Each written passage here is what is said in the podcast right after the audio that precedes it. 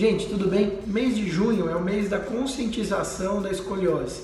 É um esforço internacional, uma, uma campanha que já vem de alguns anos é, para conscientizar pais é, e crianças e adolescentes aí que têm escoliose como se cuidar melhor.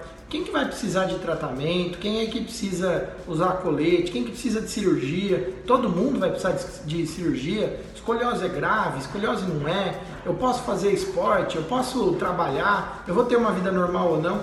Bom, tudo isso eu respondo para vocês em um e-book sobre escoliose que eu elaborei para os meus pacientes e que eu estou disponibilizando para vocês aí. É só fazer a inscrição, manda seu e-mail para mim que eu te envio isso de graça. Não deixa de me seguir nas redes sociais e também seguir uh, o Insta da nossa, do nosso instituto, que é o Instituto REAP, onde a gente faz o tratamento com abordagem clínica de muito sucesso para os pacientes com escoliose. Obrigado, até a próxima.